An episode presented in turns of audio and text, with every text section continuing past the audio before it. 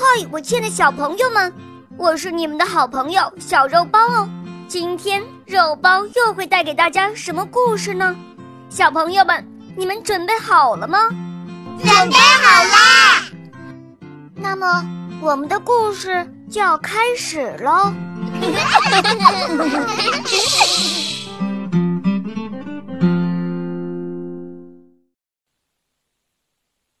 邦弗莱尔先生是一个大侦探，他的真名是阿希尔·迪舒。不过，他一点都不喜欢这个名字。嘘，这可是个秘密，我从来不会告诉别人。接下来，我们来为大家介绍一下今天要出场的人物。首先，我们看到的这只兔子，它的名字叫做德德。它是一只很爱散步的野兔，不管走到哪里，它都特别的小心。接下来我们看到的这个胖乎乎的人物，他的名字叫做乔乔，是一只鼹鼠。他最讨厌的就是噪音，尤其是尖叫声，因为这让他没有办法睡觉。在鼹鼠下面的这位先生，他是一只刺猬，他的名字叫做让。这位先生啊，有三个孩子，为了更好的看护孩子，他总是随身携带着双筒的望远镜。我们来认识一下刺猬先生的三个孩子。刺猬先生让他的三个孩子经常穿着靴子。为的是能够到处走动，并且不被戳伤。哦，我们看到了一头野猪，一头很大的野猪。这头野猪的名字叫做贝贝尔特，是一头非常爱整洁的野猪。正是因为它讨厌混乱，所以啊，总能察觉到一些杂乱无章的东西。最后，我们来认识一下这只小兔子，它是一只小灰兔，它的名字叫做洛洛特，和德德一样，也是一只野兔。不过啊，洛洛特的算术很厉害，每当有什么东西需要分配的时候，他总是特别专心，不会漏掉任何人。今天的人物介绍到这里。接下来，我们的故事就要正式开始了。这一天，我们的小狗侦探邦弗莱尔先生感到很无聊。从这个冬天开始，森林里连一件神秘事件的影子都见不到。突然，他做了一个决定：既然这样，我就离开吧。他租了一辆野营车，在房子的大门上钉上了一块布告牌，上面写着“山区度假中”。然后他就离开了。他森林里的朋友立即决定和他一起去。在途中，刺猬让的孩子们不停的大喊大叫，他们玩打架的游戏，互相拳打脚踢。砰！他们无意中踢到了鼹鼠乔乔。乔乔受够了他们的喧闹，正准备睡觉。他一边大声的叹了口气，一边看着让。让像往常一样，觉得他的孩子们是这么的有趣。终于，邦弗莱尔先生和朋友们到达了山区。哇哦，这里多漂亮！嗯，空气也很好。这个时候，兔子洛洛特发现了一些独木舟，他说道：“一、二、三、四、五、六、七、八、九，哦，刚好每人一只。”鼹鼠乔乔为了尿尿，朝一处灌木丛走去。因为刺猬让的孩子们想跟着乔乔一起去，乔乔生气的喊道：“哦不，你们已经让我够烦的了。要是谁敢跟着我，我就把他打得稀巴烂。让笑着说：“去吧，孩子们，乖一点儿。我要去找些木柴来生火。等我回来的时候，咱们就去划一会儿独木舟，好吗？”刺猬让和邦弗莱尔先生、野猪贝贝尔特一起走进了森林。突然，天空一片阴霾。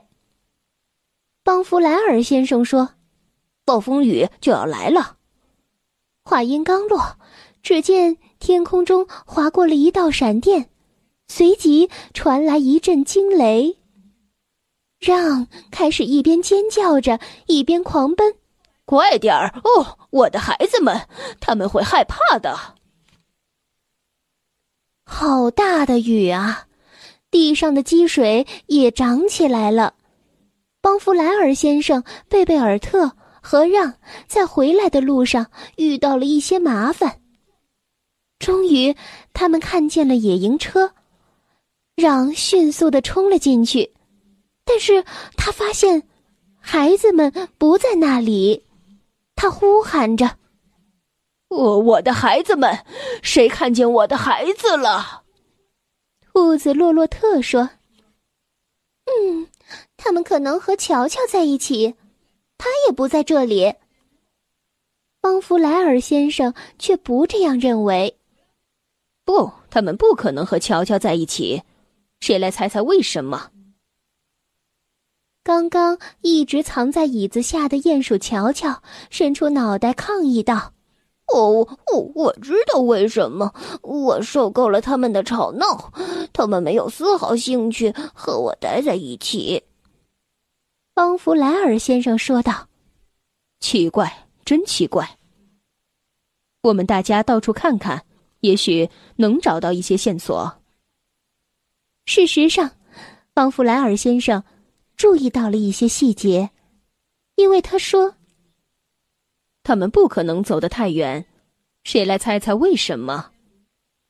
野猪贝贝尔特立马大声的叫道：“我我知道。”他们的靴子还留在这儿，我看见他们的靴子了。邦弗莱尔先生说道：“奇怪，真奇怪。他们能赤脚走到哪里去呢？”大家跟着邦弗莱尔。突然，邦弗莱尔先生停了下来。不。他们不可能经过这里，谁来猜猜为什么？野兔德德恰好瞧见了他们，他惊叫道：“哦，他们肯定不能打着赤脚经过这里，这里哦布满了荆棘。”邦弗莱尔先生挠着脑袋说：“越来越奇怪了，我们要不要去河边找找看？”邦弗莱尔先生在河边久久的思考着，他看着放置整齐的独木舟，发出了一声叫喊：“我发现了这其中的奥秘了！暴风雨过后，有一样东西不见了，谁能告诉我是什么东西？”这一次，是兔子洛洛特叫嚷着：“少了一条独木舟。”我之前数过，开始的时候有九条，现在只剩下了八条。邦弗莱尔先生说道：“没错，并且不见了的那只独木舟，就是之前正对着我们的那只。孩子们可能是坐到里面去了。”然后，刺猬让绝望的拧着双手说道：“是我的错。”我刚才说过，等下和他们一起去划独木舟的。邦弗莱尔先生说道：“没关系，他们只失踪了一小会儿。